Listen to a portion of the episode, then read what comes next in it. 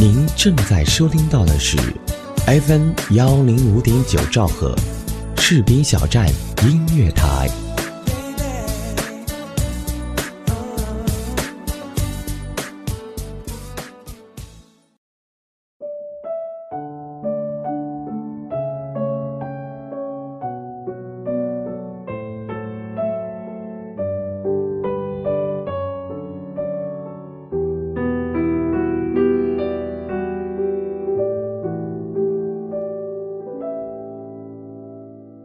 听众朋友们，大家好，这里是 FM 幺零五点九士兵小站音乐台，我是思玉，欢迎收听今天的心灵之约。大家有好的内容可以推荐给我，或者有自己的故事和我分享，欢迎大家可以关注到我的新浪微博 DJ 段思玉，我们可以在节目之外来进行文字的交流。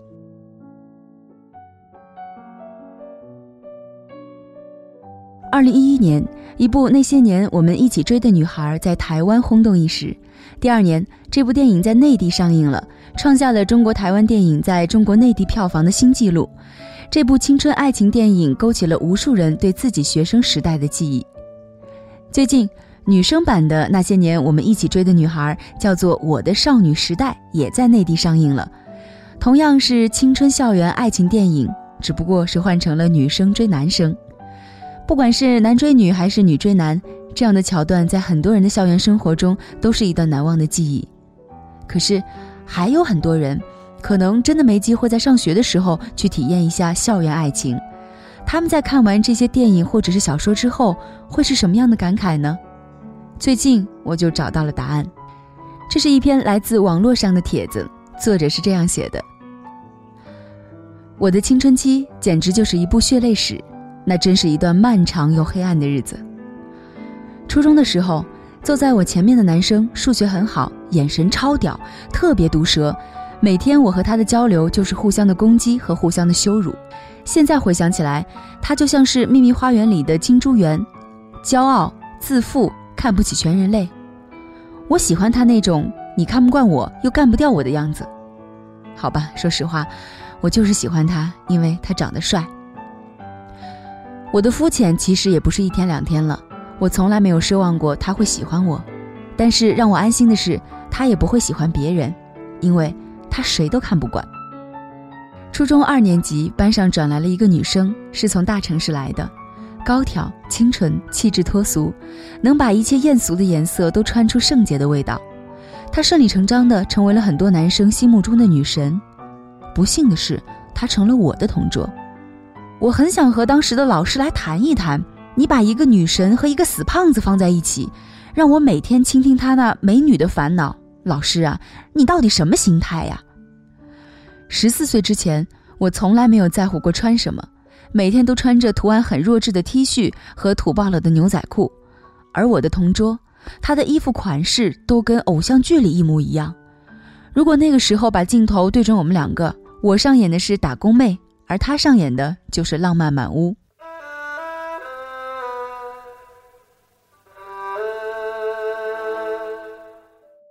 我开始在一起打扮来，我让妈妈给我做了很多连衣裙，试图显得好看点儿。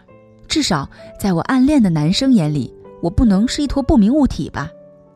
但还真的是，唉，反正他压根儿没有看到我的改变。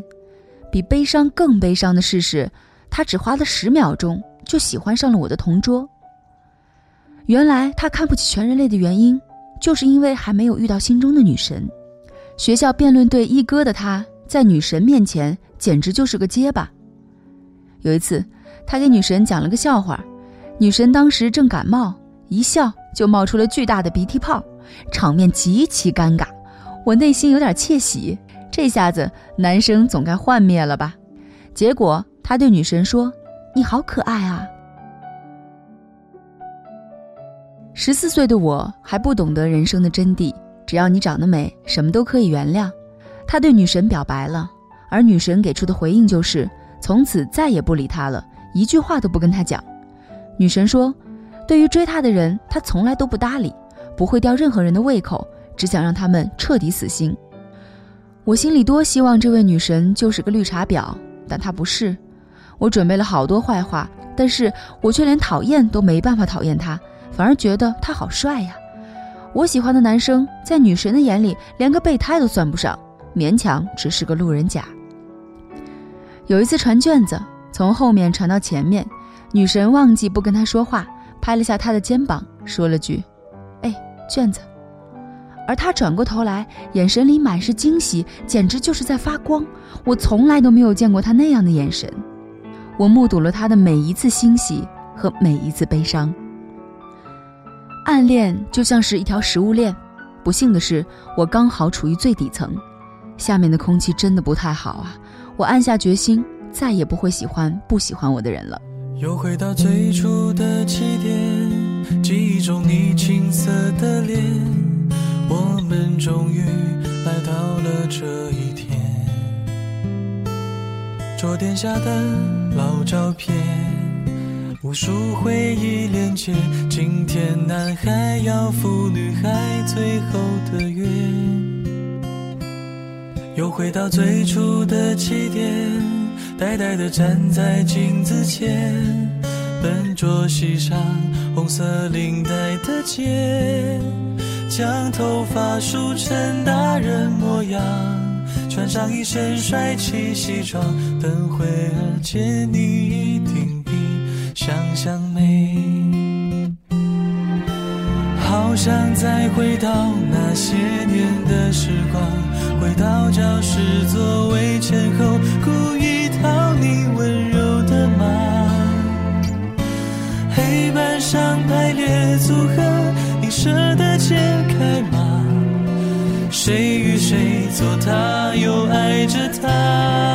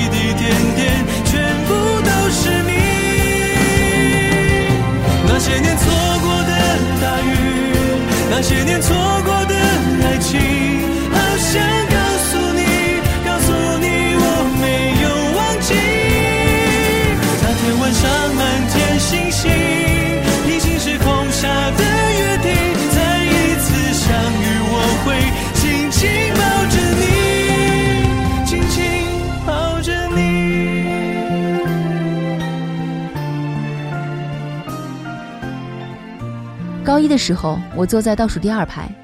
坐在倒数第一排的是一个理科学霸，每天上课在看漫画书，但数理化考试永远是考第一的那种。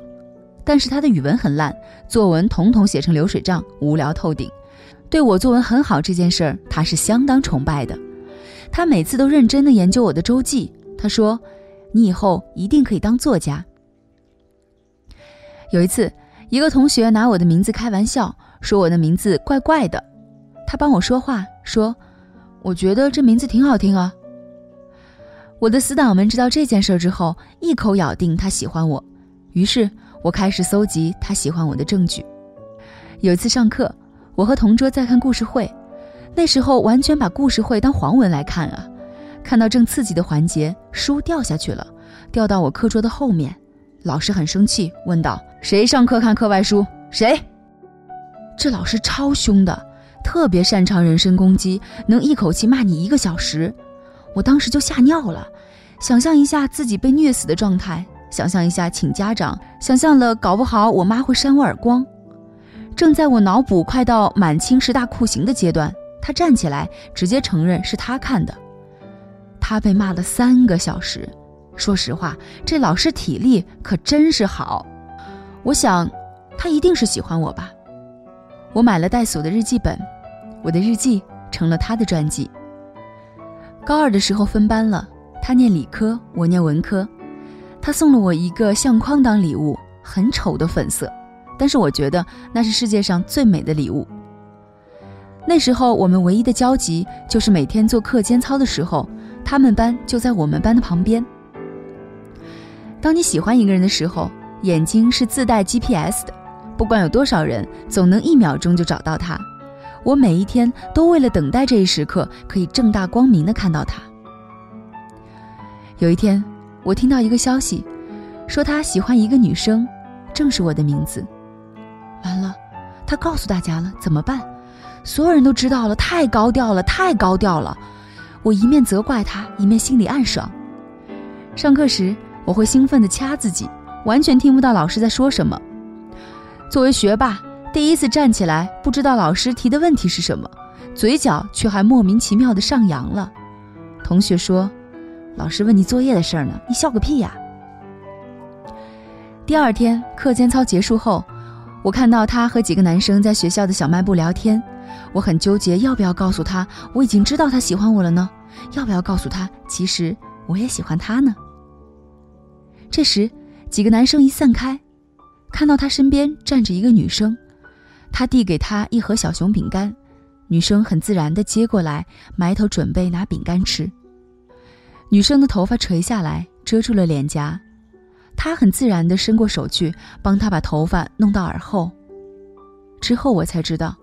这个女生是我们的学妹，她跟我有一样的名字，不同的是，她比我漂亮一百倍。我鼓起勇气去问他，为什么不喜欢我，却对我那么好？他说：“其实我对每个同学都挺好的呀。”他确实是个大暖男，但有时候喜欢一个人就会选择性失明。他说：“学妹是他的初恋，他们青梅竹马。”初中就在一起了，但是学妹父母离异，搬去另外一个城市，两人分开了。他没有为这段感情去努力争取，一直心怀愧疚。他对我格外的好，是因为我的名字和他的名字一样，他有一种弥补的心态。高二的时候，他才发现学妹回来了，为了他回来了，他可以重新去争取一次。我什么也没说，不然呢？我要说恭喜你吗？那是第一次，我恨上了自己的名字，我恨自己的样子，我恨自己自作多情，我恨自己的存在，我恨自己的一切。发现喜欢的人不喜欢自己的时候，我们往往不是否定对方，而是否定自己。这个伤痛，太痛了。我吃了麻辣烫，吃了凉皮儿，吃了羊肉串，吃了牛肉烧饼，吃了草莓冰激凌，我快把整个世界都吃下去了。才勉强治愈了。作为一个吃货，一切伤痛都要靠食疗。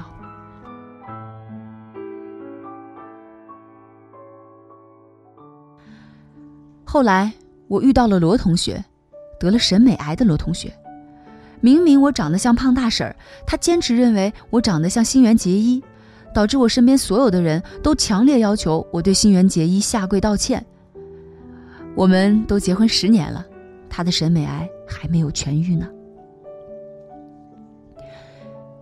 也许现在，你喜欢的人只看到你暗淡的那一面，但总有一天，会有一个人愿意围绕着你转一圈，看到你发光的那一面。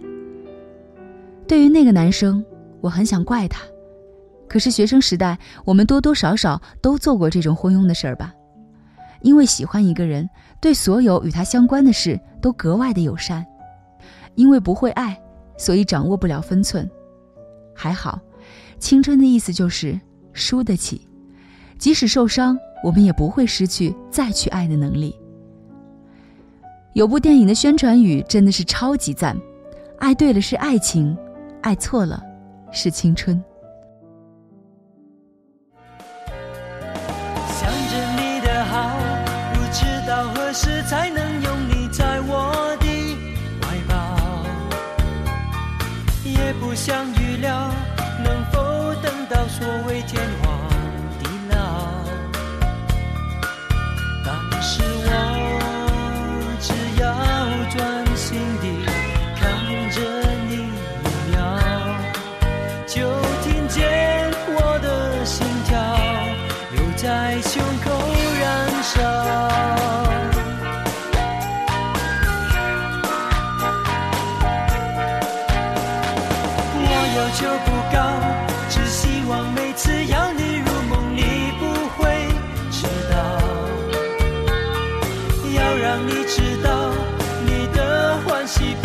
我都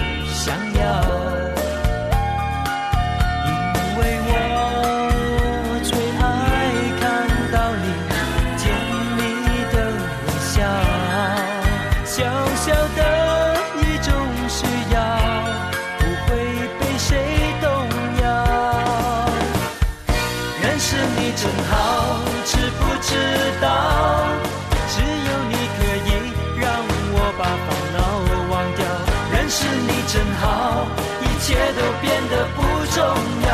是你让我觉得骄傲。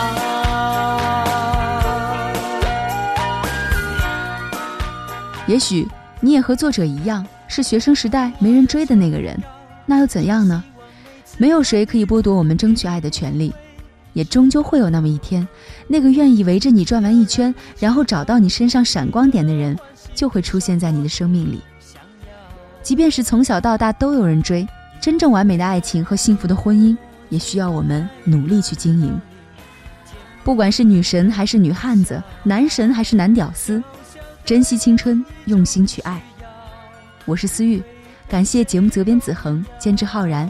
也感谢您的收听，再见。